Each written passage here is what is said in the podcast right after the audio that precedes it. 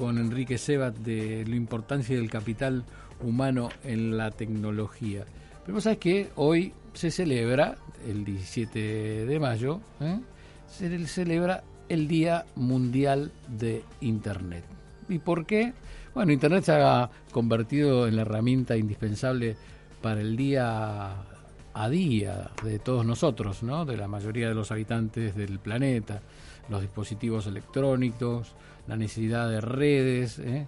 Eh, que funcionen, ¿eh? porque si no hay días que nos volvemos este, realmente locos y al, nos quedamos totalmente desconectados. Cuando cayó WhatsApp, ¿te acordás? Sí, sí, por supuesto. Los puestos de trabajo depende de la conexión internet. Así que, bueno, hoy es el día mundial del internet. Se empezó a celebrar allí en el 2005 y se fijó luego en Túnez, ¿eh? en la cumbre de la Sociedad de la Información, que este día, el 17 de mayo, ¿eh?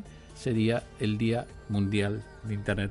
Vamos a hablar con alguien que nos va a ayudar a no solo a conmemorar este día, sino entender y, y intercambiar ideas. ¿Qué es Internet en nuestra vida? Gabriel Zurdo es CEO de BTR Consulting. Gabriel, bienvenido a vuelo de regreso. ¿Cómo les va? ¿Qué dicen, Evangelina, Santi? ¿Cómo estás, Gabriel? Bien, Santi, no puedo no decírtelo. 298 fue mi número de sorteo. 298. Ah, bueno. Número bajo, sí, señor. ¿Zafaste? Esa, esa mañana ah, eh, el sorteo de la Lotería Nacional, en mi vida me lo voy a olvidar mientras viva. Los saltos que pegaba. escuchando la radio como ahora. Eh, hacía frío, me acuerdo. Este, y bueno, por suerte número bajo. Porque, a ver si vos te acordás, ¿te acordás que había que los que sacaban, ¿a quién, a quién le cortaban el pelo? ¿Los que sacaban número bajo o los que sacaban número alto? ¿Te acuerdas que había, había número bajo, había grupos que se vengaban de los que iban a salvar, salvar la colimba y le cortaban el pelo? Pero me parece que a vos no te pasó. Gabriel. No, a mí no, no me pasó, pero aparte tenía el pelo siempre corto. Por suerte. Por suerte. ¿Clase? 67, el año en el que se presentó ARPANET, que fue el antecesor, el predecesor de la Internet que conocimos hoy. Ah. uy, ahora nos vas a contar toda la historia. Yo te quiero contar una historia. Yo viví en casi 10 años, todos los años 90 en España, ¿no? Y ahí lo he contado muchas veces aquí en el programa. Eh, trabajé en la agencia EFE de comunicaciones y había un director, Juan Ariza, un personaje de esos gallegos inolvidables, que lo quiero muchísimo, y por donde nos conectamos, por las redes siempre, ¿no? Y este en el año 90 más o menos se levantaba en todas las reuniones de directorio y decía, tenemos que hablar, hablar de la carretera de la información. Y toda la mesa de noticias se levantaba y le decía, Juan, no moleste más con esto. Así que, ¿de qué estás hablando? Contanos cómo nace la historia de Internet y cómo llegamos hasta hoy. A ver, eh, fue unos nueve años antes de, mi nacimiento, allá por el 58, eh, la, primera acción que dio lugar a, la germinación de Internet fue el modem que creó la compañía Bell. ¿eh? Mm. y el desarrollo fue apalancado, patrocinado por el MIT, el Instituto Tecnológico de Massachusetts, mm. junto con el, el, decía antes el ARPANET, el ARPA fue la primera agencia norteamericana oficial que investigaba, en, ARPA es Advanced Research Project Agency, mm. que es la, agencia de investigaciones de, proyectos de avanzada. En ese lugar, el, en ese momento, la utilización fue planeada para uso militar. Mm. Esta fue esta fue la génesis. Y a partir del año 67 se empezó a eh, presentar mecánicamente en distintos países y en el 73 los dos primeros países que se unieron a un triángulo que estaba en Estados Unidos que unía eh, el MIT con eh, una universidad en California y alguna otra dependencia que en este momento no me acuerdo. Los otros dos países que se reunieron fueron Inglaterra, el Reino Unido en realidad, y Noruega en el 73. Así, sí. sí. No, no, y así empezó la escalada a medida de que se fueron eh, eh, difundiendo las expectativas de conectividad, eh, hasta llegar a un número de 23 computadoras conectadas en el ARPANET, en esta, en esta red de la Agencia de Investigación de Proyectos oficial, en donde en el 71 se mandó el primer correo electrónico. A ver, en el 71 entre 23 computadores entre tres países, nos decís, ¿no? Exactamente. ¿Eh? Bueno, ¿y, y cuánto, eh, cuánto tiempo llevaba eso? Bueno, eso, eh, digamos, había iniciado, como dije, en el 58, mm. demoró unos 13 años, y la escalada empezó en el año 84, mm. cuando la tecnología empezó a parecerse a la que tenemos hoy. Microprocesadores, mm.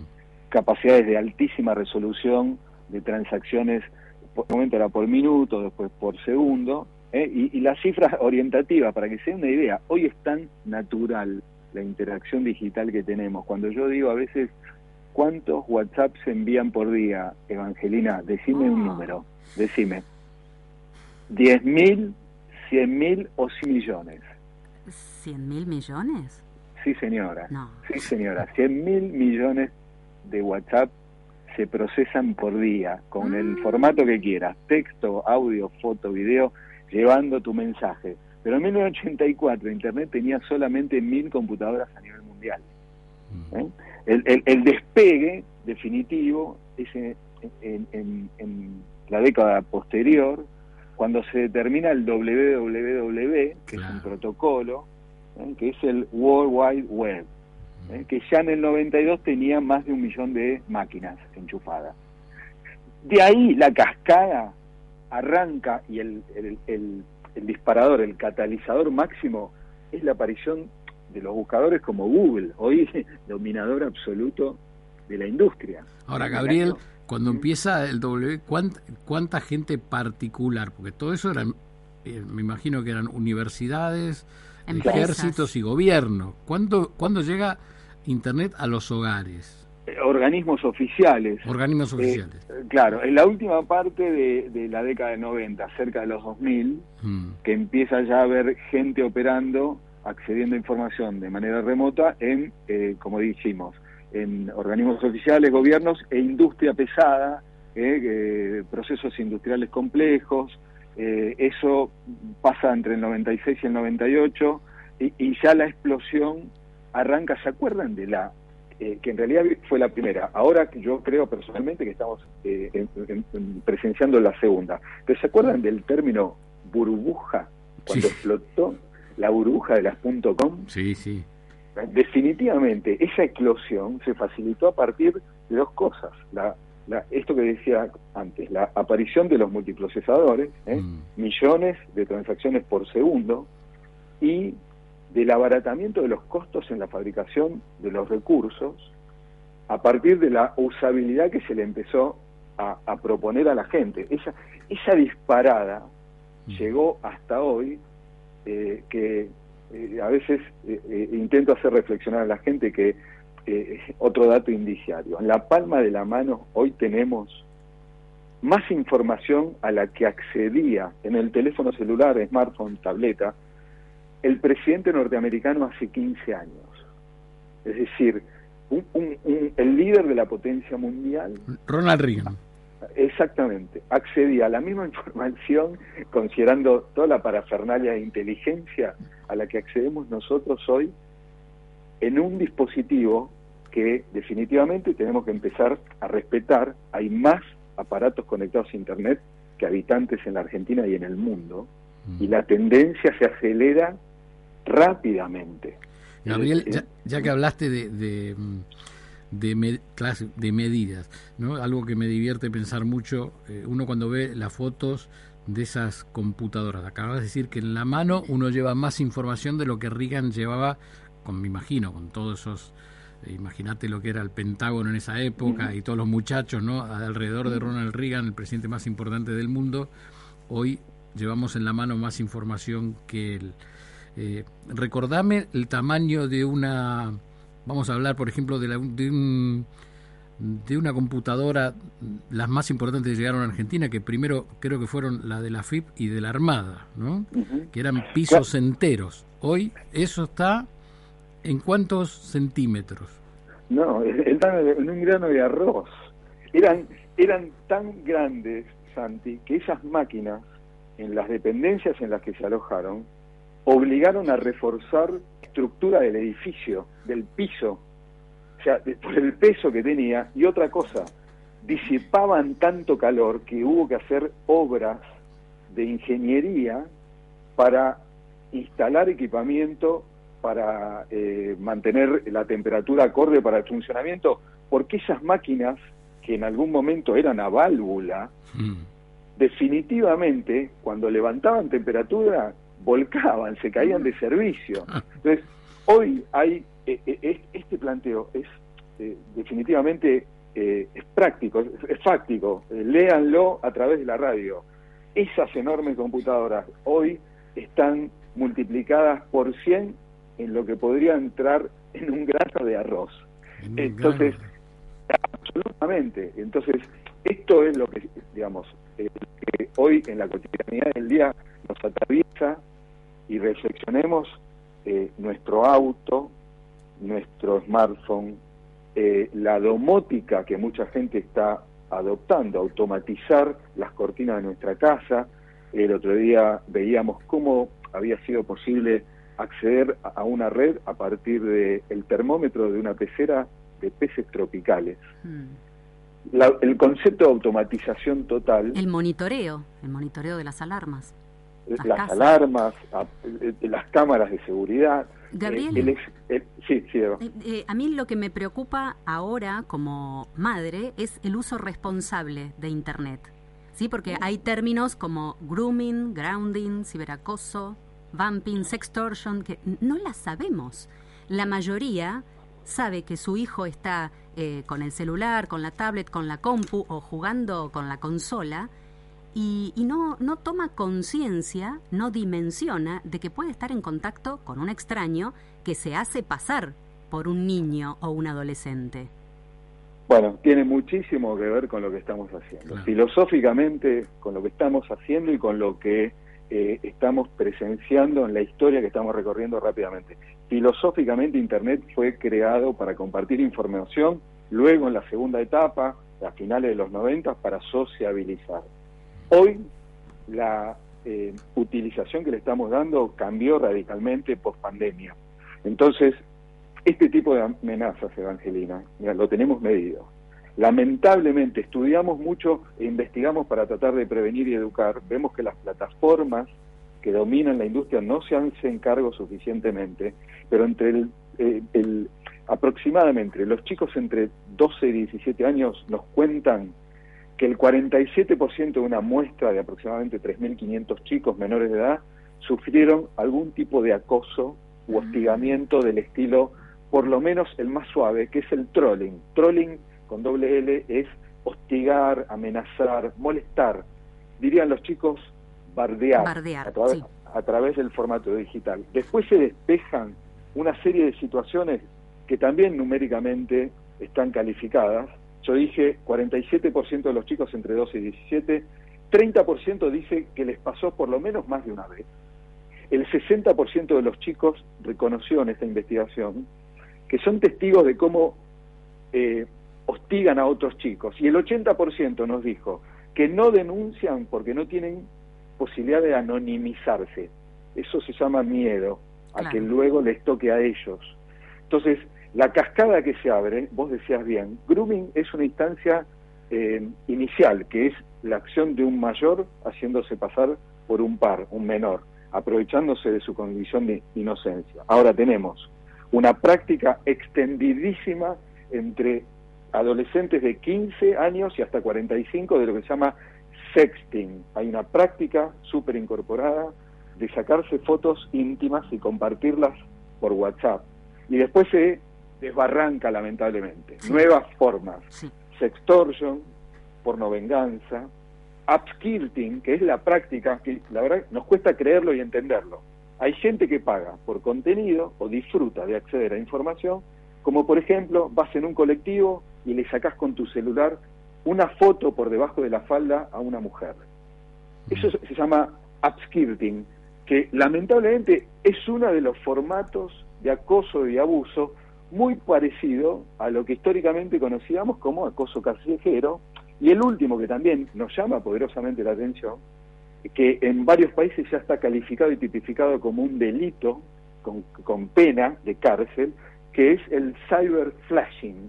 Cyberflashing es el acto deliberado de hostigarte enviándote imágenes pornográficas de desnudez o de algún tipo de acción erótica o sexual sin tu consentimiento.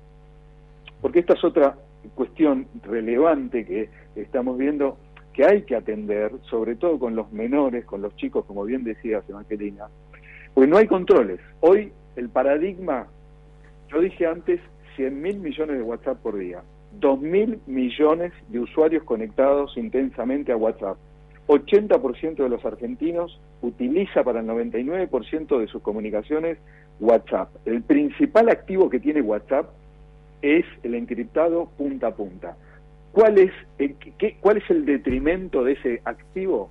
Que no podemos saber qué es lo que están haciendo los que están agrupados en adolescentes y preadolescentes, seis grupos de WhatsApp intensamente utilizados por semana y un promedio de cinco redes sociales que utilizan intensamente por semana, muchas de ellas, de las denominadas eh, por debajo de la línea de flotación, desconocidas por papás y mamás, como Twitch, Discord y muchas otras como Omegle, que salen de la pauta normal o tradicional de los controles que aunque ameriten mejoras, Facebook, Instagram, eh, TikTok, por lo menos tienen algún tipo de control.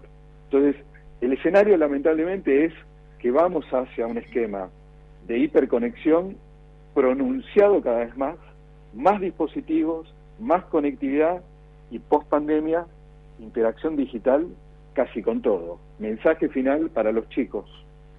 Antes se conectaban para jugar a las consolas, ahora hacen tarea, sociabilizan, están más conectados que nunca y lamentablemente, díganme ustedes si ven comunicación, educación o algún tipo de asesoramiento respecto de cómo cuidarse en el medio digital. Para esos chicos, como los llamamos, pandemials, que naturalizaron la pantalla y que lamentablemente si no los ayudamos papás, tíos, padrinos, abuelos, probablemente como dice un cartel del FBI enorme que vimos, que vi en una oficina, que decía, uno de cada cinco nenas, chicas, hasta la mayoría de edad, será o tendrá una probabilidad alta de ser acosado o abusado digitalmente y uno de cada tres varones lo mismo. Estamos hablando con Gabriel Zurdo, CEO de BTR Consulting, el Día del Internet, Día Mundial del Internet. Eh, por supuesto nos preocupa muchísimo lo que estás contándonos sobre los chicos, pero yo te voy a preguntar sobre los grandes. Vamos a corrernos un poquito, porque estos días, por ejemplo, comenzamos el programa diciendo qué miedo tiene la gente de meter su DNI para hacer el censo digital, ¿no? Entonces, ¿cuánto nos falta de educación? Eh, yo que me manejo creo bastante bien, cada vez que meto el código o lo hacemos aquí en la oficina, ¿no? Para hacer una transferencia de banco, la verdad estamos temblando, ¿no? Porque sabemos que están los muchachos por todos lados. Eh, hablemos de lo positivo de Internet, de lo que va a crecer y cómo van a trabajar en el futuro para evitar ¿no? el, ciberacoso o el ciberdelito, como le dicen eh, ustedes, y a su vez Internet siga mejorando la calidad de vida de todos los seres humanos cuando lo vemos en la medicina o cuando se aplica a la educación? Bueno, a ver, definitivamente sí, claramente el mensaje de alerta tiene que ver con situaciones reales. Eh, claramente, Santi, eh, Internet y la evolución tecnológica, eh, sobre todo en pandemia, fueron un bastón, una muleta de ayuda para muchísima gente y muchísimos negocios. Es decir, creo que eh, no hubiera sido posible sobrellevar los encierros y las cuarentenas sin la conexión digital. De hecho, hoy la proyección de empleabilidad desde el punto de vista de la educación tecnológica no tiene límites. Es al contrario. Nosotros acuñamos una frase últimamente que hoy es más difícil conseguir un recurso una persona entrenada, capacitada, que un negocio. Hoy falta gente y mucho del foco del desarrollo futuro de Internet tiene que ver con lo que llamamos Educational Technology, que es formar y educar gente para trabajar en tecnología. ¿Por qué? Se aceleró 10 años, Santi, el proceso de transformación digital. Claro. Hoy estamos viviendo lo que iba a pasar en el 2032. Esto fue el experimento más grande en términos tecnológicos de la historia de la humanidad sin posibilidad de testeo previo. ¿eh? Esto que dijo la, Organización Mundial del Trabajo, eh, la, la, OIT, la Organización Internacional del Trabajo, 3.500 millones de personas trabajaron por primera vez desde la casa durante el año 2020. Es enorme el logro. Y si bien, como decías, Evangelina, hubo el año pasado calendario siete caídas de WhatsApp, un par fueron sensibles, la última fue de siete horas, definitivamente la capacidad de la infraestructura a nivel global resistió. ¿eh? Y esto también amerita con movimientos previos, amerita, digamos, el reconocimiento, muchas de las plataformas, si no la gran mayoría de las líderes, adoptaron una estrategia a medida que fue creciendo la infraestructura y la demanda de los clientes, otro número, en, eh, apenas inicia la pandemia, entre febrero, marzo y abril, WhatsApp, siguiendo con el ejemplo, había quintuplicado la cantidad de eh, transacciones por día. Después bajó, ¿eh? pero muchas de las plataformas, entre otras cosas, que, ¿por qué optaron? Llevar data centers, los, los sitios, los centros de cómputos en donde aterrizan las nubes, piensen esto, cada uno de los iconos que tenemos en nuestro teléfono, eh, la información no está ni siquiera en Argentina, ¿eh? está transaccionando y vuela a la nube y aterriza, por ejemplo, en, el caso de los europeos, o si le mandamos un WhatsApp a alguien en Europa, en un data center, en uno de los cientos que tiene el grupo Meta, Facebook, Instagram o WhatsApp, a escasos 112 kilómetros del Polo Norte, precisamente ¿por qué? Porque la proyección da que a medida que va esto aumentando a pasos agigantados la demanda de infraestructura y otra vez la necesidad de ahorrar eh, energía eléctrica por la cantidad de aire acondicionado que esto demanda, una de las soluciones que se encontró es Islandia, Irlanda, los países nórdicos. Entonces, eh, esto es, digamos, hay un cambio de paradigma que, entre otras cosas, obligó a las compañías a ir acerca, de los polos. Por otro lado, eh, definitivamente hay un cambio de paradigma respecto de esto de la forma en que estamos estudiando y preparándonos para trabajar. Vienen las carreras cortas, definitivamente hay una tendencia a super especializarse en la industria tecnológica se diversificó y vuelvo otra vez al viejazo, hablando del sorteo de la colimba. Cuando éramos chicos teníamos un médico de barrio, de pueblo, bueno, es lo mismo. Hoy tenés un médico dependiendo si te torciste un tobillo o si se te puso blanca una uña. Eh, en, en, términos tecnológicos, la diversificación que hay se explica, por ejemplo, salvando las distancias eh, ideológicas, con el fenómeno chino. Chino va China va largamente a la cabeza en el desarrollo de tecnología e inteligencia artificial. ¿Quién pudiera decir, Santi y Evangelina, que la tecnología reemplazó puestos de trabajo. Muy por el contrario, China tiene cero problema de empleabilidad, mm. simplemente que, este, y, sacándole el sesgo tecnológico, han planificado y, y entre otras cosas, puedo decir que la columna vertebral de la interacción con Internet, el medio digital de la población china, que se llama WeChat, que es una copia de todo lo que nosotros tenemos en redes sociales con banking y WhatsApp, tiene un monitoreo de aproximadamente 2 millones de policías digitales que revisan y controlan todo el tiempo y monitorean a la población, pero de ahí mismo surgió que, por ejemplo, entre otras cosas, desde octubre del año pasado, China regulara que los menores de edad no pueden jugar más de tres horas por día a las consolas de juego por la pérdida de eficiencia en la capacidad cognitiva en las escuelas secundarias y universidades. Qué Gabriel Zurdo, CEO de BTR Consulting. charlando en el día del internet. Bueno, vamos a seguir. Vos sabés que tiene una mala costumbre este programa, no sé si internet la tiene, eh, que es volver a llamar a los que saben. ¿eh? Así que te vamos a volver a llamar y te felicito por el número bajo. ¿eh? Claro, todavía lo tengo en la memoria. En algún momento. bueno, viste, viste que la memoria también funciona en los seres humanos. ¿Eh? Eh, otro día les cuento sobre amnesia digital. Guárdense el término. Me encantó. Amnesia, amnesia digital. Que no me pasa, no me pasa lo mismo cuando paso por la puerta del regimiento Patricio que hay en el supermercado y me acuerdo del día de la revisación. Te hago la última pregunta y si quieres no respondas. ¿Cuántos números de teléfono te acordás hoy que cuando en la época de la colimba te las acordabas todo de memoria? Solo de mi vieja cuando era chico, después no me acuerdo nada. No, no. Chau, Te mando un abrazo, Gabriel, muchísimas gracias por esta charla.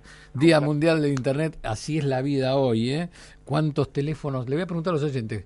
¿Vos te acordás que antes uno tenía una libretita en el bolsillo o sabía el teléfono de tu vieja, de tu abuela, de tu hermano, de tus mejores amigos, de tu familia, de tus hijos? Yo te voy a preguntar después cuántos te acordás si no tenés el celular encima. ¿eh?